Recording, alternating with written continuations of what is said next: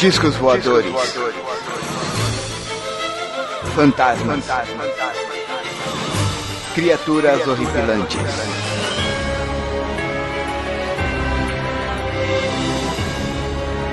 Este é Mundo Freak Confidencial.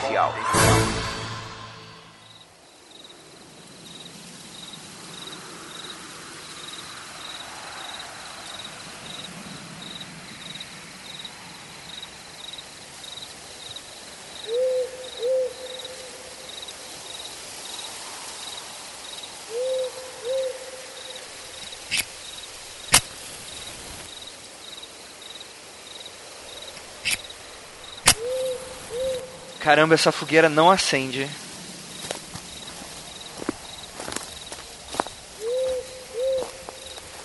Rafael, aproveitando que você tá chegando aí, você sabe acender fogo? Não, cara. Você tem um isqueiro. O que, que houve com a tua voz, cara? É o clima frio, cara. Essa floresta aqui tá muito escrota. pois é, né? Mas foi o único ponto que a gente conseguiu de uma clareira, né? Choveu um pouco, tava tudo molhado, esse era o único ponto seco. Ah, cara, vai ter que servir. Cadê os banquinhos? É, olha aí. Eu, eu acho que eu tô escutando é, alguém chegando. Deve ser o Marcos. É assim eu espero, né? Ou pode ser o demônio. pode ser o capeta, né? E a gente sai correndo. eu trouxe o fazedor de viúva aqui para nos proteger. Ah, tá bom. Pode... Ah, agora estamos protegidos. E aí, Marcos, tudo certo? Capeta, eu ouvi vocês falando de capeta. Tô começando a invocação sem minha.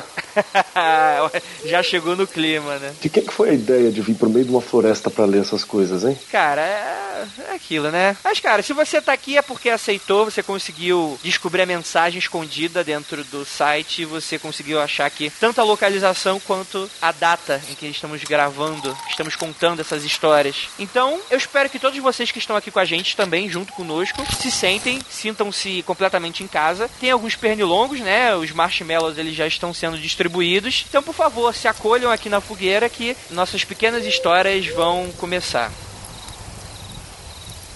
Para quem não me conhece, os novatos aí, eu sou o investigador Andrei, eu estou aqui nessa eh, nesse grupo, né? Eu sou o criador desse grupo. Espero que todos vocês se divirtam. Qualquer coisa, a segurança vai estar com o Rafael e sua fazedora de viúvas. Andrei, tu me subestima, Andrei. Rapaz, que isso aí na sua isso mão, bicho? Isso aqui é a minha faca especial, ungida com água benta da igreja romana e com urina de seis virgens. Tá bom, tá bom, tá, vamos lá. E também temos aqui o nosso investigador Marcos, porque, afinal de contas, ele é o estudioso do mundo do oculto, né? Então, acho que vai dar uma boa contextualizada nas histórias que nos trouxeram hoje. Pois é, um estudioso do oculto que tá achando uma péssima ideia ter vindo pro meio do mato para ler essas coisas, mas tudo bem. Marcos, relaxa. Se der ruim, o André é gordo, ele morre primeiro. e só tem que correr mais rápido que ele, né? Exato. Tá, jogando agora os marshmallows fora, tá bom. Espero que então todos estejam prontos. Por favor, apaguem as luzes de suas lanternas. Sintam a madrugada chegando. Que estou dando início agora ao quarto Aconteceu Comigo. Bem, a história de hoje, né, das muitas histórias, a que a gente vai começar aqui, foi enviada pelo Ricardo Dário, ou Ricardo Dario, né? E ela se chama O Brinquedo que Volta.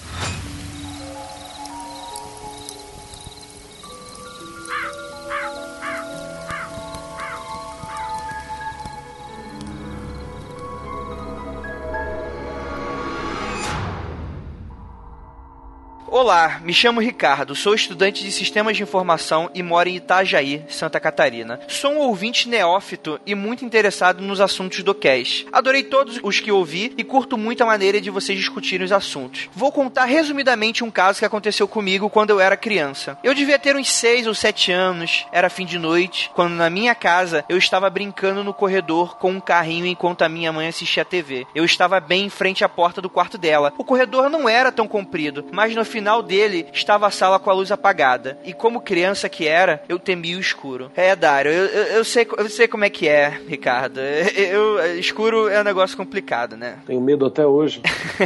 pois é. E ele continua aqui. O esquema da brincadeira era jogar o carrinho no meio do corredor e correr para pegá-lo, antes que ele entrasse na escuridão e ficasse perdido até o amanhecer. Provavelmente então era aqueles carrinhos de elástico, né? Que tinha aquele sisteminha de elástico que você puxava para trás, soltava e ele andava um certo tempo, né? Eu já imagino imagino isso. Ele continua, né, que em dado momento, quando joguei o carrinho, minha mãe havia me chamado de dentro do quarto para perguntar algo. Eu me virei para olhar para dentro do quarto para responder. E quando voltei meus olhos para o corredor, a primeira coisa que vi foi o carrinho voltando sozinho em minha direção. Depois meus olhos subiram um pouco para contemplar uma forma estranha. Era um contorno humanoide, sem olhos, boca ou nariz. E era totalmente preenchido com aquela imagem do antigo chiado que ficava na televisão quando o canal estava fora de sintonia. Depois de ver aquela forma, eu peguei o carrinho e voltei para o meu quarto para ver TV com minha mãe. Não tive uma reação ruidosa, nem gritos, nem nada. Fui bem rápido para dentro do quarto. E é isso. Obrigado pela oportunidade e continue com um ótimo trabalho.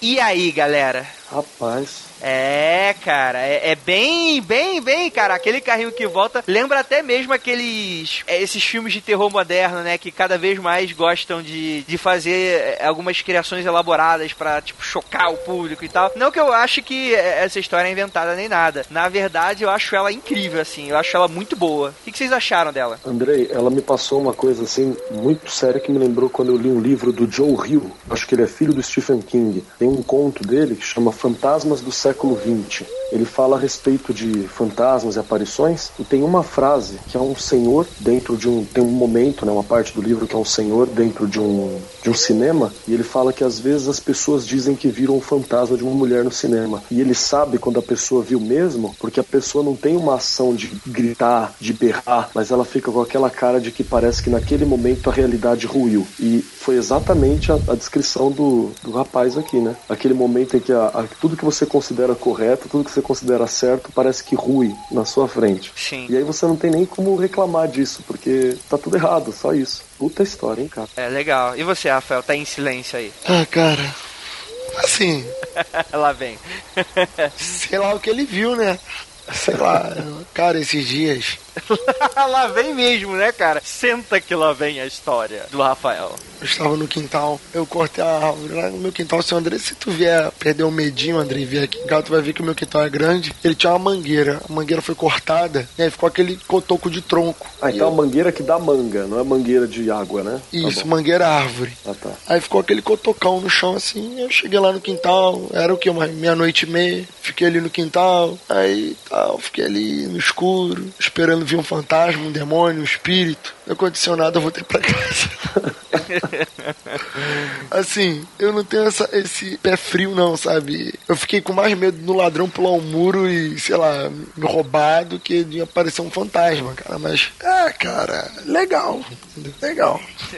eu só não entendi uma coisa também, Andrei. Ele tava brincando sozinho? É, pelo que eu entendi, ele tava sozinho, de frente pro corredor. E a brincadeira era disputar, pegar o carrinho antes que ele entrasse na sombra, porque aí, como ele tinha medo, ele ia deixar até o final da manhã. Então era meio que a disputa com ele mesmo. Olha aí. Era isso era o corredor de prédio ou do, da casa dele? Da casa dele, de um apart... não sei se é de um apartamento, mas é, não nos deixou claro. Mas ele tava dentro de casa. É porque assim, quando eu era criança, eu tinha um primo que hoje em dia não mais. Mas quando a gente era criança, ele morava em apartamentos. Que no Rio de Janeiro tem um bairro na Pavão chamado Village. Então são prédios relativamente antigos. A gente brincava muito nos corredores. Apesar de nunca ter visto nada, era um local muito assustador, cara. Muito assustador. Criança, né? Via de tudo pelas sombras. Mas não gostava de brincar nesses corredores, não. Sim, com certeza, com certeza. Bem, podemos passar para a próxima história? É só uma última coisinha. Me lembrou também aquelas histórias de crianças que têm algum dom de mediunidade, né? E acabam, quando acham que estão brincando sozinha ou conversando com um amigo imaginário, estão conversando com algum tipo de criatura, né? Algum tipo de entidade, seja alguém morto ou não. Pelo menos era uma entidade legal, né? Devolver o carrinho. Então tá Sim. tá bom. É, né? E não incomodou, né? Apesar dos apesares, né? Mas vamos lá, vamos lá. Bem, agora a gente vai ler a história da Gabriela Costa e o título é Alado.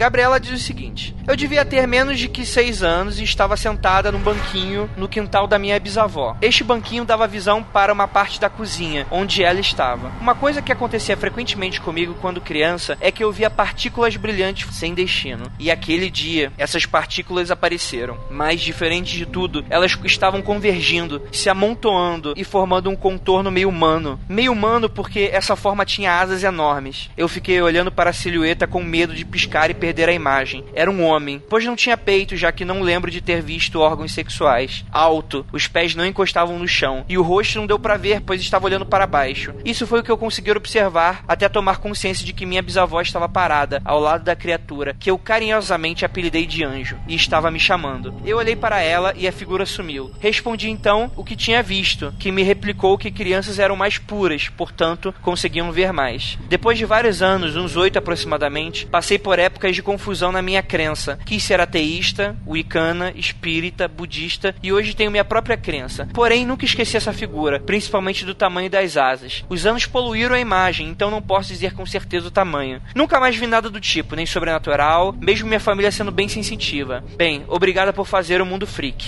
Então é isso, Gabriela Costa, interior de São Paulo.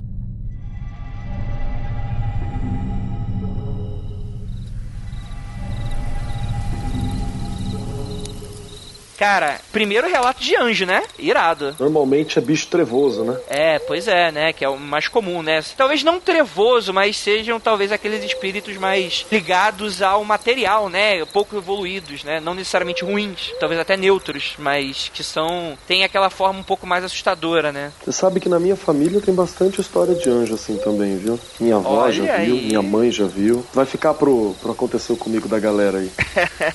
Mas. Não, vai ficar não. Vou adiantar uma, uma partinha aqui. Desse mesmo esqueminha. A minha avó viu um, um anjo protegendo ela, só que parecia com um policial, só que com 3 metros de altura. Nossa! Mas é a forma como ela conseguiu ver, protegendo na, na portão de casa, né? E tava Aham. acontecendo um assalto na rua, alguma coisa assim. E ela viu esse cara de 3 metros protegendo ela na porta da casa. E minha mãe também teve uma visão que até deixou ela meio badernada das ideias na época, porque ela sempre foi cristã. E aí ela viu uma vez em casa uma espécie de Buda sentado na sentado em posição de lótus no sofá. Mas era uma, uma entidade em si, não uma estátua. Não, era uma entidade mesmo, um pouco mais alta que uma pessoa comum e parecia que quando chegava entre perna e sofá não coexistia, sabe? Não era um não respondia ao outro, né? A perna e o sofá. Ele estava sentado em posição de lótus, ela teve a impressão de que era um anjo também. Então eu acho plausível que ela tenha visto alguma coisa, nem que seja da própria mente dela, mas que representa essa proteção e o carinho na avó, né? Sim, isso é bem legal. E aí, Rafael? Essa, essa eu levo uma fé, cara, porque apesar de nunca ver, eu só não sou ateu, cara, sabe? Eu só, eu só não sou totalmente cético, eu só não sou ateu pelo simples fato de eu sentir aquela velha história, né? Você sente no seu coração. Então, assim, eu já tive momentos que não teve nada de sobrenatural, mas além de mim, ninguém sentiu, sabe? Como o cara botar arma na minha cara, falar que vai me matar e falou: sabe uma coisa? Eu vou ali embaixo já volto. E nessa que ele foi, ele começou a descer a rua, eu botei as mãos em posição de, de rezar e comecei a pedir, por favor, passa um carro e prende ele, passa um carro e prende ele, passa um carro e prende ele. Na hora, passou o carro e prendeu o cara. Nossa. Por causa dessas coisas, apesar de não ter visto anjo nem nada, mas por causa dessas de, de coisas, eu já passei várias situações do tipo. Tenho mais uns 3, 4 exemplos bons disso, e isso me faz acreditar no sobrenatural, apesar de eu nunca ter visto nada. Mas essa, essa história do, do anjo, eu acho que o meu anjo da guarda, ele, ele tá em dia, sabe? Ele, ele, me, ele me guarda bastante, ele nunca me decepcionou. Então essa história é bem maneira, eu levo maior fé nisso, cara. Pô, é bem legal, bem legal. E assim, eu gosto muito desse conceito, né? Porque, como o próprio Marcos estava falando, né? O comum, né? Convencional é a gente ver coisas que estão mais ligadas ao nosso plano, né? Ou seja, espíritos talvez até não tão iluminados assim. E relatos de espíritos superiores, elevados, são um pouco mais raros, né? E, e é isso mesmo, né? Cada um enxerga de uma forma diferente. É aquilo, né? É, alguns chamam de guardião, né? Outros chamam de anjo da guarda, outros chamam chamam de, de Sorte. do seu orixá, né? E por aí vai. Cabalistas chamam de Tiferé. É, pois é, né? É, é, e fazem tudo parte de uma mesma. Talvez fazem, façam parte de uma mesma coisa, só que pelos nossos olhos, pela talvez egrégora, o dogma da pessoa, essa visão se modifique, né? E eu acho isso muito legal, né? É- E é muito legal que geralmente essas coisas transmitem muita paz, né? E isso é bem legal, de verdade. Assim, eu, eu gosto desse tipo de história. E eu fico feliz de trazer, né? De dar eco a ela aqui no Mundo Freak para que mostrar que existem outras coisas que acontecem além do básico, né? E olha que quando a gente tá falando de básico, a gente tá falando de básico que são as coisas surreais, né? Mas é legal, cara. Eu gostei, é diferente, é bacana, legal. Muito bom, muito bom a história da Gabriela. Beleza, beleza. Então vamos lá. Eu vou ler aqui a história do Davi Andrade e a história se chama O Boneco.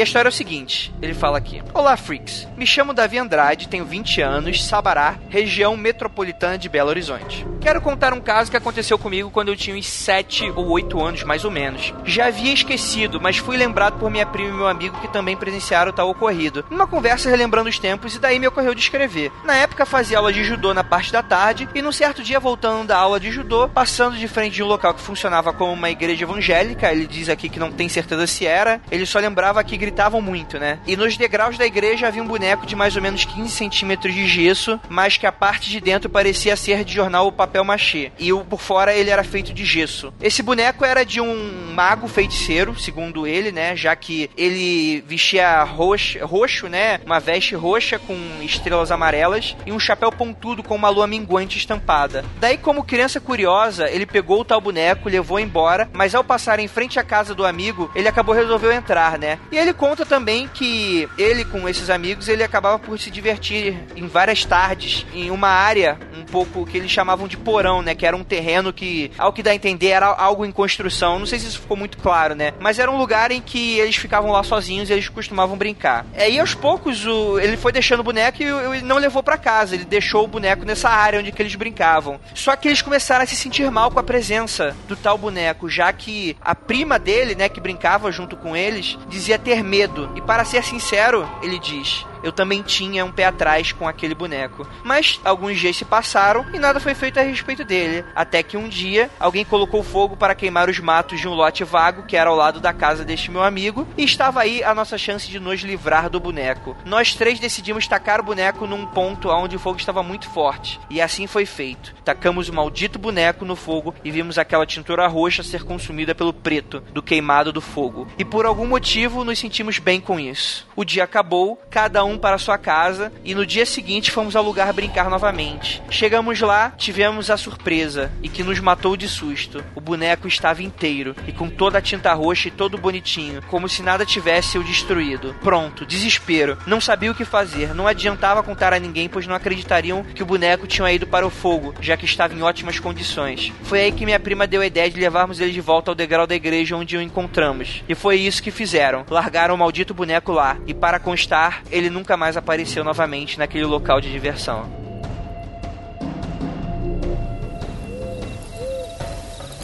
Legal, cara. Boneco é sempre uma história à parte, né? O que vocês acharam? Boneco, cara. Boneco. É boneco, cara. É assim, tava no pé da igreja e eles meteram a mão, né? Não se mete a mão na macumba mesmo.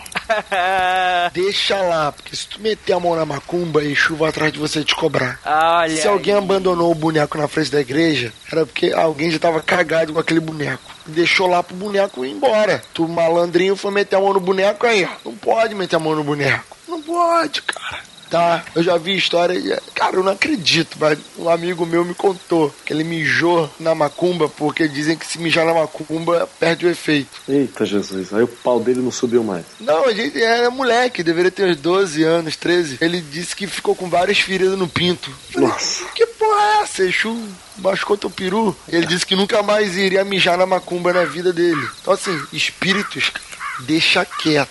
É boneco na igreja, não mexe. Estátua de. Cara, aquela estátua de igreja. Aquilo lá, pra mim, é muito assustador, cara. Cara, é, é aquilo, né? Todo mundo é cético até ver macumba na frente, né, cara? Aí, a, aí vem o cagaço, né? É foda, né? Oh, naquela hora que eu não acredito em macumba. Vai lá mexer, vai? Vai? Não, não, que, eu- que eu tô respeitando a religião, né? É, Vou mexer, tem uma frase, tem uma frase muito sábia que é assim, quando a macumba troar, nem Jesus vai te salvar.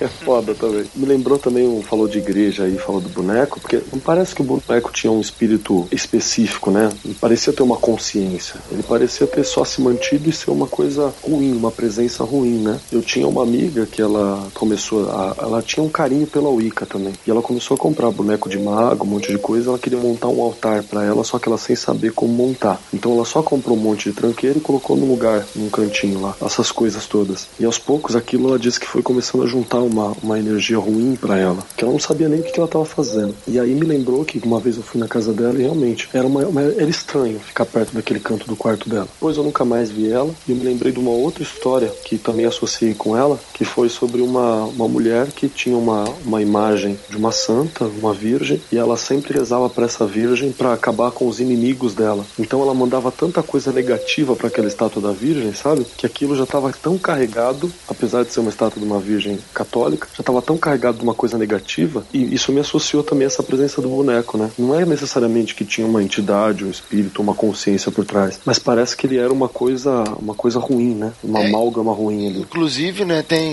Não sei se vocês sabem, devem saber, que essa cultura de carregar coisas ruins está muito associada com metal, né? Eu, eu já ouvi muitas histórias de, de anéis que você não pode pegar de outras pessoas, esse tipo de coisa, como anéis, cordões, nada de, de ferro ou ouro, porque eles carregam um pouco da energia do, do dono anterior. E se o dono for uma pessoa negativa, você carrega isso e, e isso fica um- na sua alma tem todo um, um costume desse, tem todo um motivo religioso para esse tipo de, de coisa, né? De- com os metais carregando energia negativa. Então, assim, é que nem quando você vai em cemitério, né? No, no Brasil, não sei se isso é geral, mas aqui no Brasil tem muito esse costume. Quando, se você for no enterro, quando você chegar na sua casa, você não pode entrar com um sapato na sua casa. Mas você que- lava a roupa, Você né? tem que lavar, jogar a roupa direto pra lavar, tem que tomar banho. Tudo um costume pra você não trazer nada daquela energia, mesmo o solo sendo santificado como um, um cemitério, né? Pra você não trazer essa energia dos mortos pra dentro do seu lar.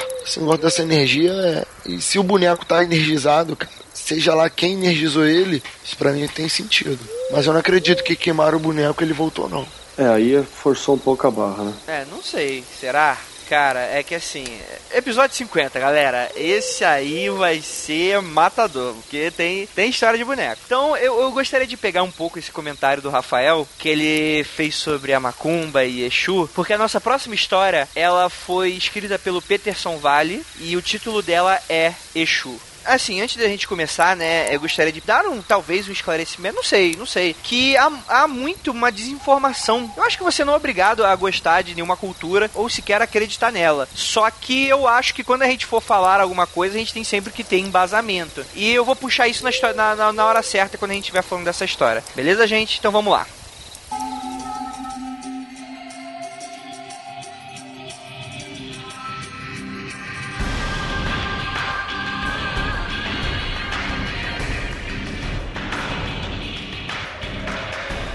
Me chamo Peterson Vale, residente de Bauru, interior de São Paulo, cursando História e ele tem 28 anos. Ele fala que quando tinha 7 apenas, sua mãe mandou ele e o irmão chamar o pai para o jantar. Eles moravam nos fundos e dos dois lados da casa tinha terrenos baldios. Então aí tu já vê que já tem pampa manga. Terreno baldio é aquela coisa linda, né? Ou tu acha um ET, ou tu, né, acha uma coisa sinistra. Na frente, o meu pai tinha um comércio. Era noite, tipo umas 21 horas, e fomos correndo. E quando chegamos no final da garagem, perto do porão, vimos um vulto preto pulando o muro. Quero ressaltar que não foi de canto de olho, foi de frente mesmo. Ele pulou o muro e parou na nossa frente. Ficou nos encarando por alguns segundos. Aí percebemos que ele tinha sobretudo, ou capa, diz entre parênteses, e um chapéu. Não tinha rosto e seus olhos eram vermelhos. Depois de nos encarar, ele saiu bem devagar e sumiu na penumbra. Ficamos parados sem reação com aquela coisa na mão, né? Segundo ele, e voltaram para casa apavorados. Depois de muitos anos, agora quando 14, ele diz que estava voltando da igreja, atravessando um terreno baldio e ouviu novamente. Ele me encarava e saiu correndo feito louco. Depois desse ocorrido, nunca mais passei por esse terreno baldio baldio. Depois de uns anos me casei e minha irmã veio em minha casa me fazer uma visita. Entramos neste assunto e contei para ela. Ela me relatou que por diversas vezes viu essa novamente essa entidade. E depois de anos descobriu que ela se chama Capa Preta e que é um Exu e entre aspas ele coloca demônio, que na religião dele, que é evangélico protestante, é a explicação que ele dá. Ele fala aqui. Mas até hoje não sei por que vimos ele, mas sei que me arrepia todas as vezes que falo e digo sobre esse assunto.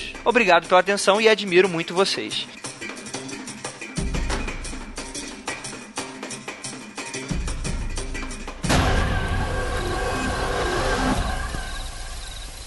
É isso aí então, galera. Eu, eu acho que eu vou dar a voz primeiramente pro Marcos e logo depois pro Rafael. É que eu acho que você vai ter um pouco mais de embasamento para falar sobre esse tipo de assunto, principalmente no ponto em que fala sobre Exu ser um demônio, né? Mas vamos lá. Tá. Antes de mais nada, né? Vamos pensar o seguinte, antes de mais nada. Toda religião, ela automaticamente demoniza as outras. É parte da forma como ela se sustenta, né? Isso é, é muito comum. Se você pega a religião hindu, você tem um, determinados deuses que depois são inimigos dos devas, que são outros deuses. E você tem os devas que são inimigos de outros deuses. E assim eles vão criando inimizade entre eles. E isso faz parte da teoria da religião. Então não é incomum que isso aconteça. Mas mas a gente tem que analisar as coisas pelo contexto onde elas foram criadas. Pelo você é um professor de história, né, cara? Então é pelo contexto, pelo embasamento, pelo momento histórico. O próprio Exu ele só foi é, endemonizado no Brasil porque ele tinha uma, uma associação muito forte com a lascívia, com a sexualidade. As primeiras imagens do, dos Exus eram feitas com um pênis ereto e segurando aquele tridente. É isso rapidamente, em parênteses rapidamente. Se você for lembrar, é não sei se não lembro exatamente se tem no filme. Eu acho que tem, mas no começo da história do, do Exorcista, a gente tem aí o, a, aquela figura do Pazuzu, né? Que, pelo menos no livro, é muito exacerbado a forma como ele descreve do órgão sexual da imagem, né? Então, pode também relacionar esse tipo de coisa, né? É, e então tem essa associação imediata. Mas foi uma associação que foi feita da cultura, por parte dos padres, da cultura deles sobre a cultura do outro. Enquanto pro negro, na verdade, significava a virilidade, a masculinidade, o abrir caminhos, né? Esse é o significado do Exu. E e sobre esse Exu específico que ele falou, é o Exu da capa preta, é o nome que é dado, né? Alguns chamam até de tranca-rua da capa preta. Ele estaria associado a um pouco de negatividade, mas não a negatividade do mal, mas a aquele que se veste de trevas para poder andar no mal para fazer o bem. Deu para entender? Não sei se fica claro isso. Sim, eu saquei. É bem, é bem uma imagem mesmo que eu tenho sobre isso. Mas beleza, vai. É, que a função dele seria trilhar, usar a capa preta para trilhar na noite, parecendo uma criatura da noite, mas para combater a escuridão e a negatividade. Essa essa é a função do Exu da capa preta. Partindo do princípio dessa galera dessa religião, se você viu um Exu da capa preta, cara, é sinal de que é uma coisa boa, entendeu? É uma coisa boa pra caramba. É sinal de que, em teoria, talvez você seja um, um escolhido, tenha ele como um representante seu, né? Pra lutar contra o mal nesse sentido. Olha que irônico. Ironiquíssimo, né, cara? Então, eu não, não sei porquê. Eu adoraria ver o Exu da capa preta. Trocar uma ideia com o Exu é uma coisa de louco. e aí, Rafael? Demônio. Cara, a questão é, é isso que ele acabou de falar. Não interessa. Não interessa qual é o, o, visual da outra religião. Interessa que na religião dele, qualquer entidade não celestial é demônio. Ponto acabou. Então, se você for pegar o contexto de todas as religiões e tudo mais, não tem inimigo. Na religião cristã, não é de Deus, não é de Jesus, não é da Trindade. Inimigos são espíritos negativos, demônios podem ser chamados. Acabou o assunto. É isso. Não estou dizendo que está certo ou está errado, se é demônio, se não é. Tô dizendo que no conceito religioso cristão mais comum, não é o que está escrito na Bíblia, demônio é. Acabou. Então, assim, tá errado ele achar que é demônio? Não, tá. Foi o que ele aprendeu. É a cultura é, dele, né? Exato, não, não, não tá errado. Eu acho que ele estaria errado a partir do momento que ele participa de uma agressão, um xingamento público. Aí eu acho que ele não, não, não tem que fazer isso. Mas assim, dentro do julgamento cristão, se ele chamar de demônio, eu acho que tá dentro do conceito. Ele não tá errado, não, entendeu? Tudo bem. É, eu concordo com o Rafael também. Eu acho que é um posicionamento válido, certo? E eu concordo muitíssimo com ele. No momento que você não passe a quebrar imagens, né, é, é fazer esse tipo de coisa, é você tem o seu posicionamento. Só que eu vou deixar uma discussão quente aí pro podcast, antes da gente terminar essa história, que é o seguinte: você tem aí, como o próprio Marcos deu aí, um posicionamento histórico, certo? Só que a gente tem um embasamento teológico em que a pessoa, a partir de seus dogmas, vai crer que a sua religião está certa e que tem um motivo para ela ser daquele jeito por ela estar certa, certo? Só que dentro de um, de um, dessa visão histórica, isso talvez estaria incongruente, porque a história explica uma coisa, a teologia explica outra. Então eu levanto aqui a questão. E aí, quem tá certo, quem tá errado? Será que tem gente certa? Será que tem gente errada? E aí? É claro que muito provavelmente vocês vão lembrar, ai Andrei, mas você já brincou em outras ocasiões sobre Yeshu ser do mal. E realmente eu concordo. Porque na verdade eu tô usando o senso comum para fazer uma piada, né? Essa coisa, ah, o Yeshu sem luz, sei lá, o capeta, sei lá. Porque exatamente, né? Isso caso, na verdade, eu tô tirando, tô fazendo uma troça com esse conhecimento comum de que qualquer coisa é essa visão, né, do, do Exu maligno e tal, que não necessariamente está errada do ponto de vista em que você acredita nisso. Mas faz parte do senso comum cristão brasileiro em que todos nós, querendo bem ou mal, apesar de podermos ser ateus, céticos, ocultistas, herméticos, seja lá o que for, nós fomos criados a partir desse contexto cultural histórico, né? Então eu levanto aí a bola. André, assim, seguindo o que você falou lá da outra notícia sobre a Virgem, que sentia energia negativa na Virgem, mesmo sendo. Tu não, né? A história. O Marcos, foi o Marcos. Fui eu, isso, fui eu. Isso. É por aí que eu acredito. O erro, ou o popularmente conhecido, que a Umbanda e o Candomblé utilizam suas religiões para pedir coisas materiais e ou pedir que façam coisas contra as pessoas, contra a vontade dessas pessoas. É. Mais ou menos, Rafael, mais ou menos. Mais ou... Bem, bem mais ou menos. Tem uma macumba na frente da minha casa a vida inteira, a porra da mulher pediu coisa ruim pro inferno. Então eu tô falando de coisa que eu entendo, Andrei. Não, não, Rafael. Eu tô falando que são todos. Metade dos professores que eu trabalho junto são do Umbanda ou são do Candomblé. Porém, que tá. Eles, olha só o que eu acabei de falar. É comum entre as pessoas associarem isso a pessoas que pedem coisas ruins, que pedem coisas contra a vontade de terceiros e pedem coisas materiais. É, não que sejam, mas que é comum essa associação, né? É isso que eu tô falando, Andrei. Sim. Então, assim, a associação é essa, certo? Então, muitas vezes, quando você tem essa associação de fazer feitiço, fazer é, rituais, você cai nesse sentido de estar tá pedindo para espíritos e que esses espíritos vão fazer o trabalho para você, isso remete a coisas negativas na sociedade. Quando remete a coisas negativas na sociedade, é como aquela estátua que o Marcos falou. É uma estátua da Virgem, teoricamente é boa, aquela coisa toda, mas a pessoa pede coisas negativas, né? Não coisas que crescem, como ela melhorar, mas pede que derrube seus inimigos. Isso automaticamente faz aquele local ser impregnado de senso negativo. Porque quando você pede alguma coisa que vai contra uma outra outra pessoa, você tá pedindo o negativo. Quando você pede para você melhorar, para você crescer, é um positivo. Quando você pede que o outro caia, isso é o negativo. Isso atrai energia. Então muitas vezes as pessoas dão bando candomblé, isso que eu tô falando. Eu já vi pessoas da, do, da igreja católica, da igreja evangélica pedir coisas assim, tá entendendo? Então, o, o, infelizmente, a, o candomblé e a Umbanda estão associados a esse tipo de pedidos. Pedidos materiais, pedidos para derrubar pessoas, pedidos assim, pedidos assado. Então o que acontece? Isso ficou culturalmente na, na, na, coisa negativa. Tu vê o feitiço ali, essa coisa toda. Então isso acaba caindo naquela cultura errônea. Porque não é à toa que pouquíssimas pessoas, eu falo isso na escola quando a gente cai em cultura africana, e quase nenhum aluno sabe que existe um bande candomblé. Tudo para ele samba cumba. Aos poucos eu tento mudar, tento explicar que são religiões diferentes, aquela coisa toda, mas isso é um, uma batalha muito árdua, muito longa, entendeu? É, isso que o Rafael falou é bem legal, porque eu também enfrento essa verdade em sala e quando a gente fala de Thor, falar de Thor, o deus do trovão e da guerra, é legal pra caralho. Thor é da hora. Na hora que eu falo de Ogum, o deus do trovão e da guerra, aí não. Aí é demônio, aí é macumba, aí é mancada. Então é, é, é engraçado, né? Essa, essa divisão. Que afinal de contas, quem teve, quem teve contato aqui no Brasil com os cristãos foi Thor ou foi Ogum, né? Se fosse o contrário, talvez esteja Thor aí, o grande mal, né? O grande demônio dos raios e que vai fazer mal para as pessoas. Mas em suma, eu acredito na história do Peterson. Acho que foi uma experiência interessante, né? Acho que ele tem que, se, se eu sou ele, é que eu gosto de experimentar. Eu iria descobrir o porquê dessa, dessa visão, né? Mas eu reservo a ele todos os direitos, claro, de ignorar isso completamente e rezar muito de noite. Caraca, Tem muito mosquito aqui, cara. Parece que eu tô em Vargem Grande. Pelo amor de Deus. Caraca, não, tá tranquilo, cara. Eu tô sentindo mosquito, não. Parece que eu nem tenho Belfor Roxo.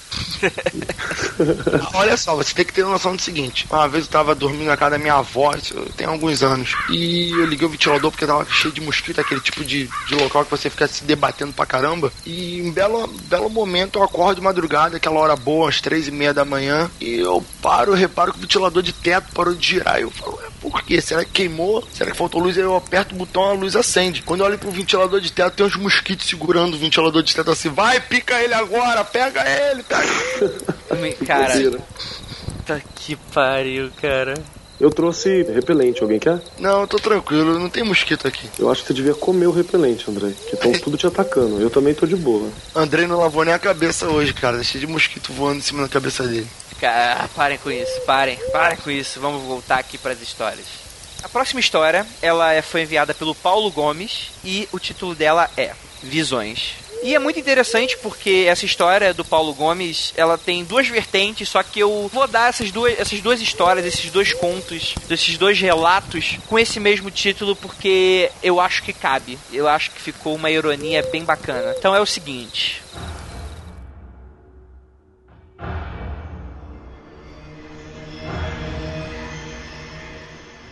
Aqui é Paulo Gomes e venho contar dois casos do Aconteceu Comigo. Primeiro é o seguinte: até meus 14 anos eu sofria muito com visões horripilantes. Não sei explicar bem o que era, mas como irmão mais velho eu sempre me punha como mais forte e não falava nada com ninguém sobre estas tais visões. Uma noite, meu irmão Gabriel, que devia ter seus 6 anos de idade, que tinha muito medo de dormir sozinho na cama, pediu para dormir na minha cama comigo e como irmão mais velho deixei. E como eu estava sem sono, fiquei assistindo TV, se não me engano era Jô Soares. Eu não sei porque ele deixou isso no e-mail, mas beleza, vamos lá. Em certo momento eu começo a sentir algo estranho, como se alguém me observasse. Foi quando olhei para a porta do meu quarto e vi pela primeira vez essa figura. Era uma sombra enorme, mas não estava na parede, era sólido, parecia usar chapéu. Olha aí um padrão, notamos um certo padrão aí. E tinha olhos vermelhos, como se fossem duas chamas dentro da escuridão. Eu fiquei mais ou menos um minuto, mas me pareceu horas, observando para aquilo, até ele se virar e se mesclar com a sombra da parede. Eu, conversando com meu irmão de manhã, perguntei o porquê dele sentir tanto medo de dormir sozinho. Ele me falou: É que eu tenho medo do homem de preto que fica me olhando dormir. Caralho, meu Deus do céu, cara. Eu adoro esses, essas histórias que tem aquela coincidência da pessoa que casa a história com a que você viu, né? E, cara, assim, vou levantar a bola. Shadow People aí, um cast que a gente tá precisando gravar. Mas fala aí o que, que vocês acharam. Cara, é isso aí, cara. Eu só não vi ainda. Mas com certeza eu vou perguntar: e aí, como você vai? Segundo a religião que eu frequentei muito tempo, não se comunica com, com tinhoso, o mochila de criança. Mas como eu sou do, do grupo do teimoso, eu vou perguntar qual é a da dele. Qual é, mano? É, poucos, é, poucos lembram, né? Mas você foi o único aqui que chegou a exorcizar um ambiente, né? Um local. Essa é a única história que, eu, que mais próximo eu chego de algo espiritual. Até faca na bananeira meia-noite já fiz, mas não funcionou. cara, tá que pai, Rafael. Cara, mas essa história eu nunca vou esquecer, cara. A casa do meu avô, ele doente, exorcizando a cozinha, é, é um fato na minha vida muito importante. Tirando os sonhos que eu tive com meu amigo morto depois que ele se suicidou. Puta que pariu. É, Rafael, vai dar 3 horas da manhã daqui a pouco, Rafael. Puta que pariu. Tá bom, vamos lá. Que que, não, cara, tem um amigo que se suicidou tem duas semanas. Você tá falando sério? Duas semanas? Tenho, tô falando sério. Postei no meu Facebook e tudo. E tu tá sonhando com ele? É, porque antes dele morrer, quando. Há muito tempo antes, muito tempo a gente sempre falava, pô, já que um da gente morrer, volta pra contar, volta pra, pra falar e tal, não sei o quê. Só que esse meu camarada se suicidou. Então, pelo que eu acredito, ele não tá num lugar muito legal. Só que eu fico sonhando no local que ele tá, sabe? E é uma bosta, porque eu fico tentando entrar lá e não consigo. Caraca. E é um pesadelo bem, bem escroto, sabe, cara?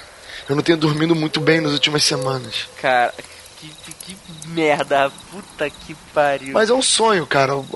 Pode ser só impressão, mas tá uma bosta. É, Marcos, e aí? Atenção, atenção. Nesse momento eu vou ensinar vocês a expulsar um demônio segundo o tio Crowley. Caraca, hein? Faz o símbolo do rock and roll. Faz o símbolo do rock and roll na mão aí. Fez? Sim. Agora coloca o dedo do rock and roll, que é o polegar, sobre os dois dedos do meio aqui. Vai ficar tipo um chifrinho, tá vendo? Isso é o símbolo de expulsar o mal. Exatamente. Coloca agora no teu peito, no lado esquerdo do coração. Colocou? Sim. Você colocou a mão no, no coração aqui, né? Como se fosse o polegar do lado do coração, e você joga pra frente com força e usando a sua vontade. E fala Apopantus Cacodaimonos, que é proteja-nos dos espíritos do mal ou afasta-te de mim todo espírito do mal. Aí o Munra volta pra tumba. É, aí em teoria, se você projetou a sua vontade, porque não adianta nada você só falar se você não projetar a tua vontade. O que for dissonante da sua energia natural se eh, sai dali naquele momento. Eu aprendi que esse símbolo que tu acabou de falar era símbolo de afastar o mal, lendo Bernard Cornwell. Exatamente, é o símbolo de afastar o mal, o símbolo grego. Que o pessoal lá no livro do Rei Arthur, né, do Crônica- Crônicas Arturianas, eles fazem isso pra afastar o mal. Isso aí é parte básica do ritual Rubi Estrela do Aleister Crowley, que é um ritual de banimento fudido. Ó, E é isso aí, né? Caramba, mas e sobre a história, não do Rafael, mas do ouvinte? É sobre Shadow People, o que, que você acha? O que, que vocês acham?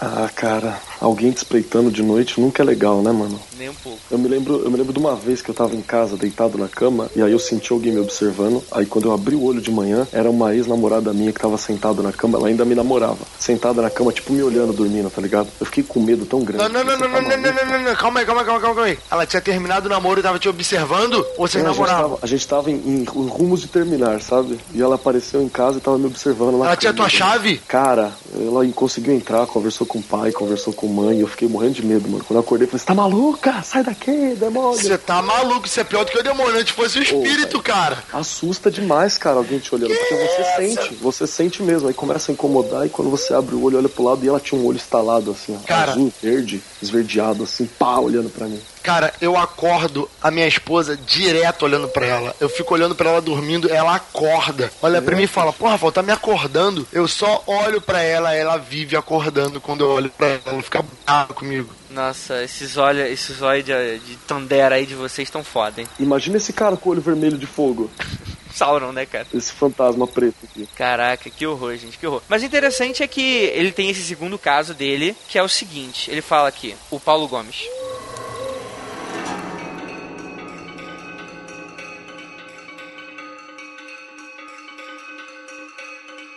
Eu, quando tinha 17 anos, sofri um trauma no olho esquerdo. Não sei bem como foi, mas parece que foi uma bactéria bizarra que eu peguei, e isso estava me deixando cego. E como minha família não tinha grana para bancar no tratamento e ir para o SUS a pedir para ter o olho errado arrancado, fiquei muito tempo sem tratamento. Um dia eu estava me sentindo tão mal que com isso decidi apelar para o espiritual. Eu fui para a igreja que estava frequentando na época, uma daquelas pequenas igrejas evangélicas de bairro, pequena e que todo mundo se conhece. Então eu fiquei no último banco, pois a igreja estava vazia, e comecei a orar. Deus, eu quero minha visão. Eu quero e aceito que isso seja tirado de mim e preciso da sua ajuda, pois não tenho condições nem de me curar por outro meio. Então voltei para casa e fui dormir. Não lembro bem com que sonhei, mas era como se estivesse numa sala totalmente iluminada e branca. Não havia um som e a claridade foi aumentando até um ponto que não conseguia enxergar mais nada. Foi quando acordei e ao abrir os olhos eu consegui enxergar tudo bem com as duas vistas. Onde antes era tudo meio que um borrão, agora estava nítido. Sei que vão falar sobre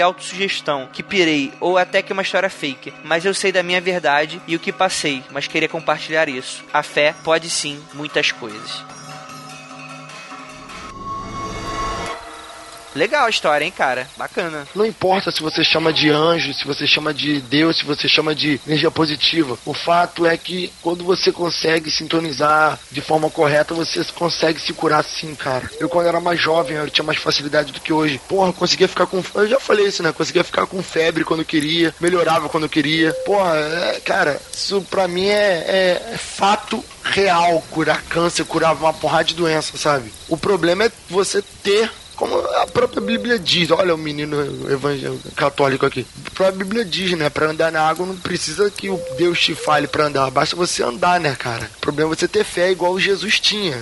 É, é isso aí. Como eu digo pro pessoal, né? Assim, todos nós somos irmãos porque só Jesus andava na água. O problema é que só ele tinha aquela fé. Muito legal, muito no, legal. RP no RPG aparece isso, né? Quem jogava vampiro, quem joga e tal. Tem uma É, coisa é chamada verdadeira. Fé verdadeira. Todo, a fé verdadeira não quer dizer que você não tenha fé, mas a fé verdadeira era aquela fé que conseguia realmente queimar os vampiros, sabe?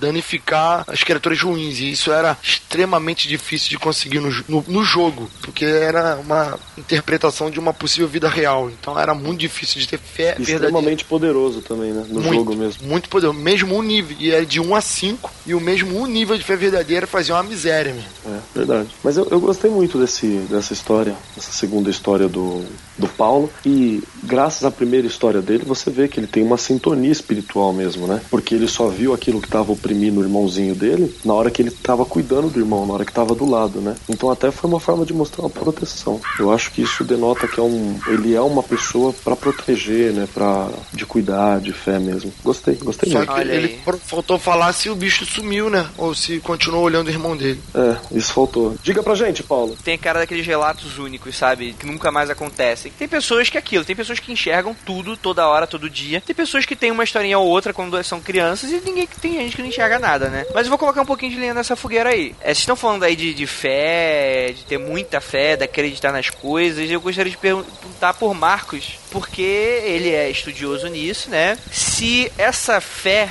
exacerbada, essa fé que move montanhas, ela pode ser traduzida como a verdadeira vontade do Alistair Crowley. Ode, a telema, né? Porque há uma diferença entre a verdadeira vontade e o desejo. Às vezes a gente confunde. Desejo não é verdadeira vontade. Quando você alinha a tua natureza, aquilo que você tem como energia primordial do teu corpo, com as ações do mundo, então tudo se corresponde, né? Você alcança a tal da fé verdadeira do jogo do vampiro, que aliás tem milhares de conceitos cabalísticos e místicos dentro do jogo de vampiro. Ah, isso não tenho dúvida. Milhares, milhares, assim, quilos e quilos. Agora vocês estão justificando toda a galera que queima livro de vampiro, carta do Yu-Gi-Oh, né?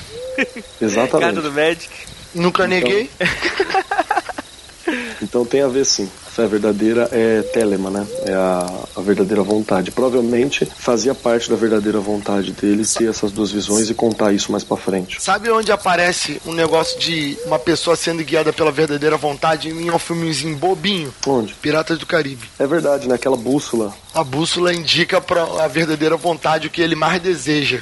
É verdade. É bem legal. Tem uma hora que ele quer achar lá não sei o que, ele aí tá apontando pra dentro do barco. Ele abre um negócio assim, ele pega uma garrafa de rum. Quando ele pega a garrafa de rum, a bússola vira pro outro lado. Ele. Beleza.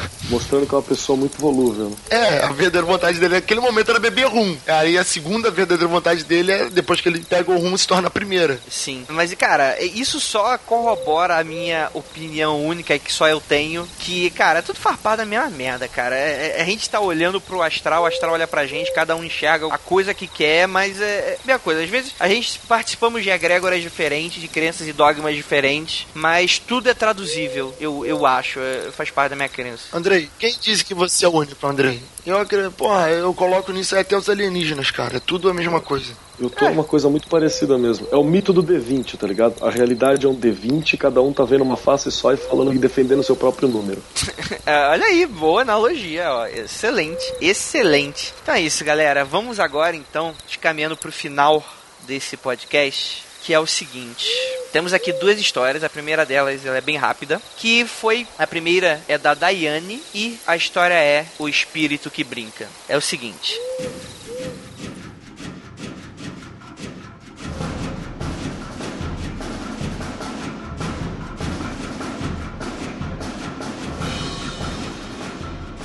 Meu nome é Daiane, tenho 31 anos e sou de São Vicente, em São Paulo. Gostaria de contar algumas coisas que já aconteceram comigo. Minha família é adepta do espiritismo e minha mãe, principalmente, sempre frequentou centros espíritas. Quando eu era mais nova, minha mãe costumava me levar junto com ela no centro. Só que, como ela trabalhava lá, eu ficava na salinha das crianças, esperando minha mãe terminar os trabalhos. Isso era sempre à noite e eu não ficava sozinha. Uma dessas vezes em que fui com ela e fiquei esperando, já passava das 11 da noite, estava eu e mais três crianças nessa sala e também uma pessoa que cuidava da gente. A sala era minúscula minúscula e cheia de brinquedos, e lá estávamos nos esperando quando do nada começou a tocar uma música na sala, como se alguém tivesse apertado um dos ursos de pelúcia que ficava perto, deu uma caixa em um armário no alto em que as crianças não conseguiam pegar. Foi coisa de dois minutos essa música tocando e a gente procurando de onde estava vindo. No fim, a senhora que ficava com a gente disse: Ah, deve ser o Joãozinho. Eu falei com a minha mãe e ela disse que naquele centro tinha o espírito de um menino que gostava de ficar brincando lá na sala das crianças. Além disso, também teve uma vez que eu estava na sala onde faziam palestra junto com outras pessoas e ouvimos alguém descendo as escadas e abrindo porta e fechando. A questão é que a sala ficava de frente para a escada e não vimos ninguém passar por nós, mas lá pode-se dizer que era um lugar propício para isso. Fora isso, minha mãe tem várias outras histórias que ela poderia contar do que já viu lá. Isso é bacana, hein? Depois fala com ela, talvez ela consiga aí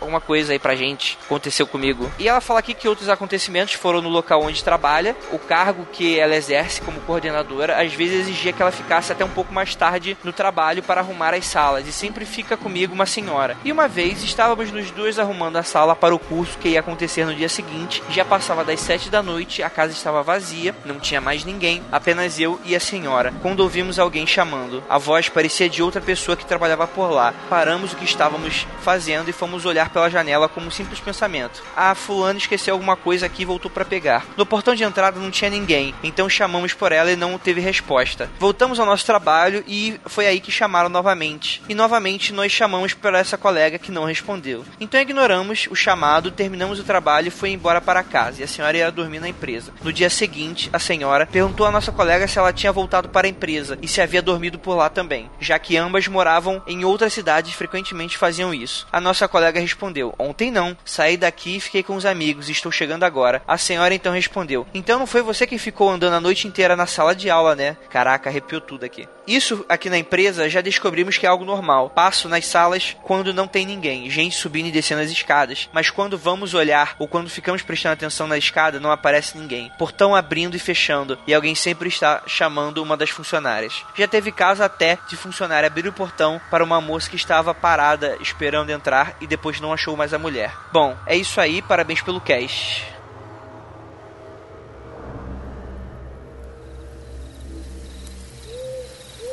E aí, galera? Daiane, e aí? O que, que vocês acharam? É. Será que também é o pessoal do, da capa preta aí? Não, depende. Parece que na verdade pode ser um, um fenômeno até que a gente já citou aqui diversas vezes, algo que remeta um pouco aquele lance do poltergeist, né? Talvez ó, é, alguma pessoa que more desencarnada, né? Que more ainda no, no ambiente, né? Antes dele ter sido comprado, né? E morreu por lá. Não sei. E aí? Eu vou mandar uma outra teoria aqui. Às vezes eu acho que esses lugares onde é uma, tem uma sala de aula, né? Frequenta muita gente, ele quando fica vazio, ele as pessoas que passaram por lá, né? Não sei se pode falar que a energia que fica lá, se é a nossa cabeça que associa a presença de pessoas nesse lugar frequentemente, então ela coloca essa presença lá no momento em que está vazio, porque há um tempão atrás eu trabalhei em loja também. E eu lembro que de vez em quando, quando eu tinha alguma coisa para fazer na loja num horário diferente, mais à noite ou mais de manhã, tinha umas coisas meio, meio bizarras assim que acontecia. E lógico, a gente encarava com a maior naturalidade, tipo assim, beleza, aconteceu, continua a vida, né? E então eu, eu me vi muito nesse papel aí, apesar de não ter nada do tipo ouvir passo na sala ao lado com frequência. Só aconteceu uma vez ou outra, você achar que alguém virou atrás da arara de, de roupa da loja e você vai lá e não tem ninguém, saca?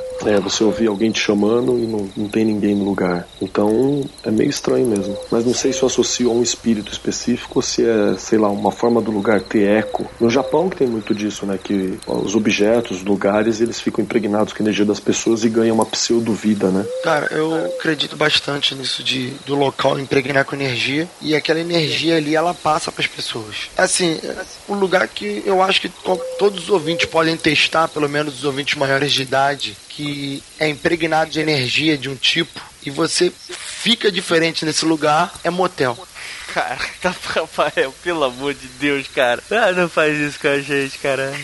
Desenvolva, desenvolva. Você fica tarado quando entra no motel, sei. É esse, essa parada aí mesmo, entendeu? Você fica contra o gás, contra, contra animação, sabe? Você entra naquele quarto ali, tu tem energia diferente, você sente a energia do local, o negócio modifica, não é a mesma coisa, mesmo que você coloque um espelho no teto na sua casa, não, não é igual. A empolgação é diferente, não sei se é o dinheiro que você paga que te estimula.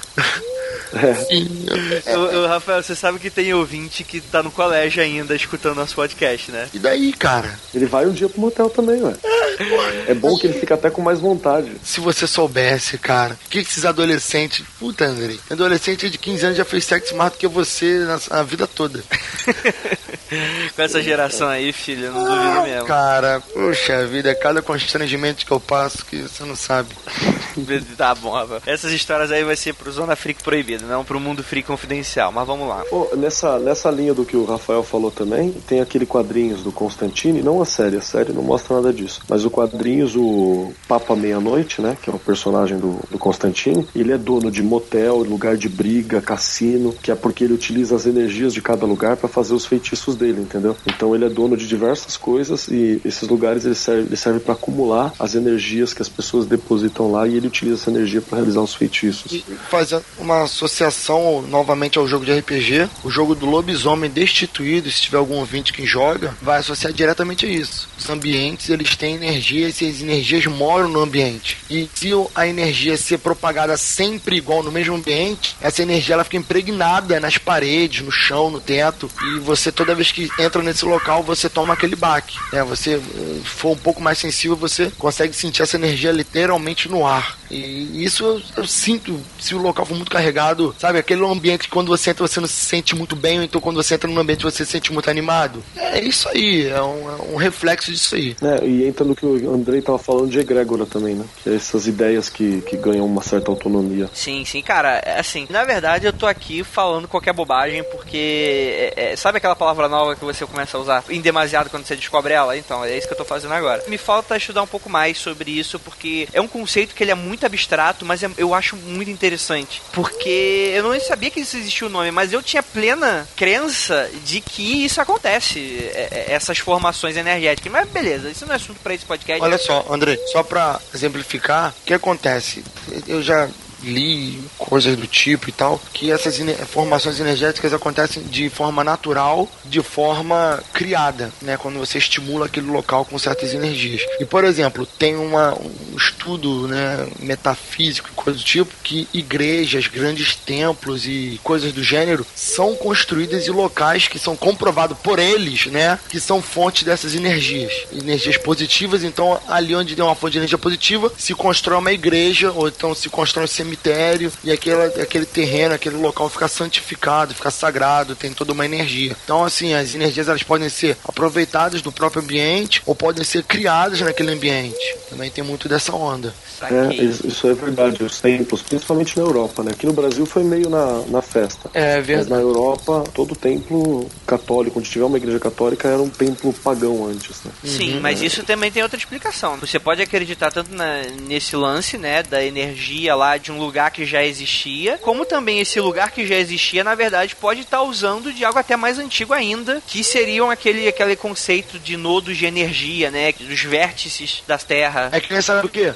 Que, se eu não me engano, é Washington, a cidade de Washington, Estados Unidos. Aquela construção dela seria toda para ampliar a energia financeira do local. Cara, eu acredito, cara. Eu acredito e por isso que é por isso que é tão fácil ligar qualquer coisa americana a Illuminati, porque, cara, tu olha para como a porra do país foi construído, cara, a, a, a, aí você vai relembrar daquele episódio da maçonaria com Marcelo Del Débio, cara. E é isso aí, cara. É tanto os Estados Unidos quanto Londres, cara, são cidades extremamente simbólicas é, não só falando com arquitetura, como localização, como simbologia, tudo, cara. Sim. Tudo bem que foi uma invejinha aí, foi uma invejinha de, de Washington, né, que viu que, que Londres tinha todos os seus símbolos místicos, eles falaram Washington vai ter também, mas tá valendo. Mas é que tá, as construções elas são muito feitas para esse, esse efeito de canalizar. Então você pode ampliar uma energia existente ou então pode pegar um local onde não tem energia e fazer que essa energia apareça e tenta construir dessa forma. Porque, por exemplo, tem muita gente que usa o Feng Shui em casa, todo esse tipo de coisas de, de local de móveis, objetos dentro de casa para harmonizar o ambiente tudo mais, isso aí é energia. Cara, por favor, alguém pega um pouquinho mais de galho para essa fogueira, porque é, ela tá apagando, né? Não é uma boa ideia. Eu levanto e pego.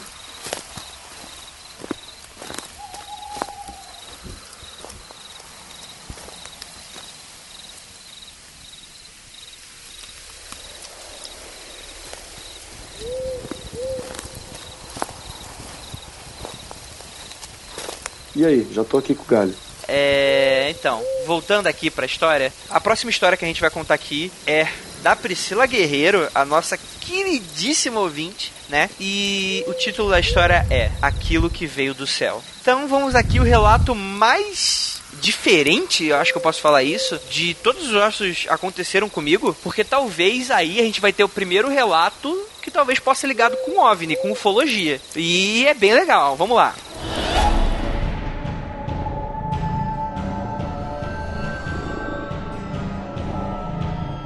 Segundo ela, num sábado, dia 7 de setembro, talvez de 2010 ou 2011, ela não dá certeza, resolvi viajar para a cidade de Cunha. Peguei o carro e fui. Num determinado trecho da Dutra, bem depois de Aparecida, que era plano, sem árvores, montanhas, nada, a estrada era reta. Percebi que ia entrar numa sombra. Vi que era uma sombra arredondada no chão. Até aí, ok, poderia ser uma nuvem. Entrei na sombra e por uns 10 minutos estava nela. Achei esquisito, parei o carro, saí dele e olhei para cima. Achei que era uma nuvem grande e que não estava conseguindo ver pelo para-brisa, mas para minha surpresa, o céu estava completamente azul. Aquele azul forte de setembro, céu de brigadeiro, nenhuma nuvem nele, nada que pudesse fazer sombra. E outra coisa sinistra, não tinha vacas no pasto, não tinha pássaros, não tinha árvores, só grama e algumas pedras pequenas. Comecei a prestar mais atenção ainda mais no cenário. Não tinha som de insetos também, não tinha carros na estrada vindo ou indo. Fiquei uns 5 minutos ali tentando entender a sombra sem nuvem. A falta de bichos ao redor, de barulhos, não ventava nada. Tudo parado, tudo silencioso. Achei esquisito demais. Aí entrei no carro e segui viagem. Levei mais uns 20 minutos para sair da sombra. Parei adiante. Neste ponto tinha um pássaro e poucas árvores e alguns barulhos de insetos. Dava para ver a borda arredondada da sombra. Nunca entendi direito e pesquisei sobre o fenômeno físico que explicasse isso, mas nunca achei nada. Bem, a história toda é essa, não tem mais detalhe. Conversando com um amigo sobre isso, chegamos na conclusão conclusão de que poderia ser alguma coisa grande, no modo stealth, invisível, camuflado talvez. Aí vocês vêm e me falam de um episódio em que citam Black Knight. Lembrei na hora da história. Será que era algo similar? Acredito que não, porque a sombra estava parada na estrada. Entrei na sombra como quem entra num túnel, por exemplo. Você vê a borda dele e entra. No total foram 30 minutos de sombra percorrida. O mais esquisito foi sair do carro, ver a sombra, olhar para cima, ver o sol. Era umas duas horas da tarde. Dá um mindfuck bravo isso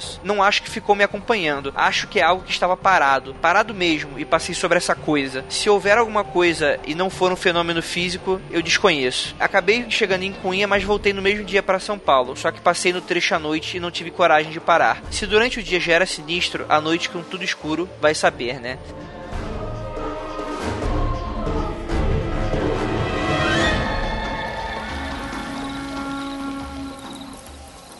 Cara, excelente história. E aí, cara, quero ver o que, que os céticos satanistas acham dessa história. Por favor. Isso é, isso é muito fácil, cara. É ter. é, eu tô concordando. ET, ou pelo título, aquilo que veio do céu, me lembra do título do livro do Lovecraft também. Então pode ser ET, deuses, monstros ancestrais. Não tem outra coisa. Cara, inacreditável. Assim, eu acho que não dá para afirmar que ela não se moveu, já que, porra, você ficou uns 10, 30 minutos na, na estrada e a sombra continuou. E, cara, vou ser bem sério com você. E eu vou citar um filme muito tosco logo em seguida. Cara, que porra é essa?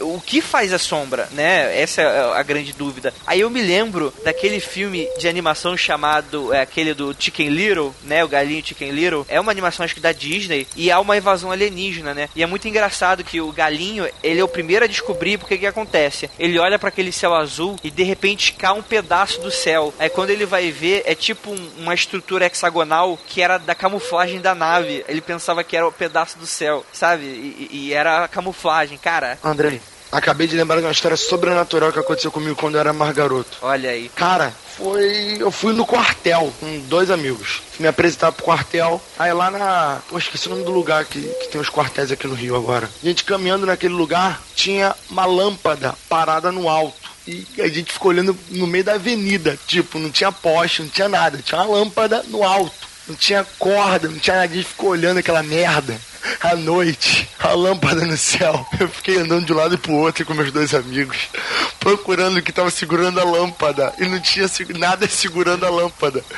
Gente, que porra é essa? Cadê o poste? Não tinha poste. É, a avenida era tipo um cruzamento, então a distância, ele era no meio do cruzamento, então a distância para as calçadas era muito grande, era 20, 30 metros. A lâmpada tava no meio do cruzamento e não tinha nada em volta. A gente ficou muito assustado, cara. A gente ficou naquela porra. Eu falei, cara, as pessoas passavam todo mundo ignorava. Eu falei, porra, Bruno, isso aqui é um, é um demônio, cara. Que segurança. Filho, a gente ficou mais uns 20, 30 minutos ali. Eu fui embora pro quartel, aquela porra, foda-se, tem essa merda aqui. Quando a gente voltou, gente, aí, aí de dia dava pra ver que era uma corda que segurava, era um cabo de aço que segurava a lâmpada.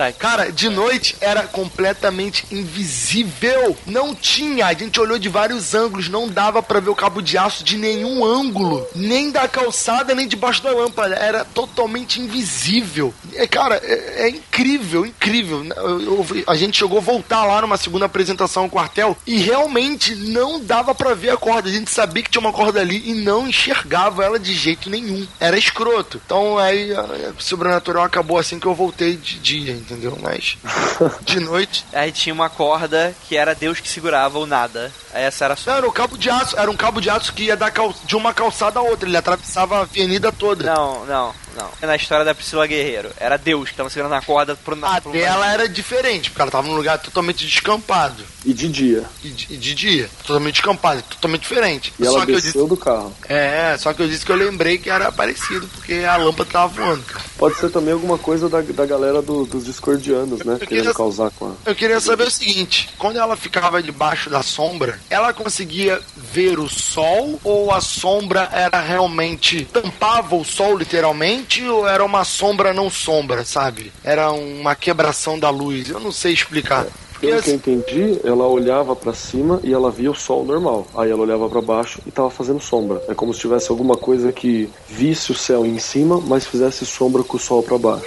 Tipo um teto invisível foda. Mas é que tá até um teto invisível, se você tá olhando o sol, a, a atravessaria, né? É isso, é o teto do Harry Potter. Cara, mas sendo bem sincero aí, sendo bem sincero, a gente já tem aí algumas tecnologias de, de invisibilidade, né? É, são coisas bem toscas, é, quando fala, ah, nossa, tecnologia de invisibilidade, o nego pensa em Harry Potter realmente, né? Mas temos aí alguns estudos de tecidos, eu não tenho certeza, mas de malhas de, de alguns metais que conseguem, tecnologicamente falando, eles refletem a luz, ou seja, é, é algo bem bizarro vou deixar aí alguns vídeos aí no, no, no post, né? Se eu lembrar de colocar, para vocês verem como é que funciona. É algo realmente bem limitado e depende muito do ângulo que você tá vendo para refletir exatamente aquilo que você quer. E cara, caraca, eu acho que eu escutei um barulho. Ai, cara, não fala isso. Você acabou de ler esse bar, mano. Será o, o Slenderman? Que Slenderman? O Slenderman da capa preta, já pensou? Calma aí, falando de Slenderman, parece que eu tô vendo alguma.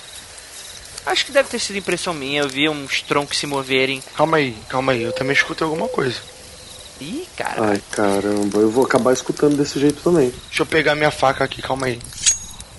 Então é isso, galera. Espero que todos vocês tenham gostado da história. Esperamos muito mais nos próximos episódios. Mas no episódio 50 a gente vai ter um especial que vai ter mais um Aconteceu Comigo. Só que dessa vez vai ser com os membros da equipe. Aguardem. Então eu declaro que o nosso primeiro encontro do Aconteceu Comigo, especial aqui da Mata, né? Em que a gente consegue se unir nesse clube, eu declaro que a reunião está encerrada. Tome cuidado ao voltar para casa.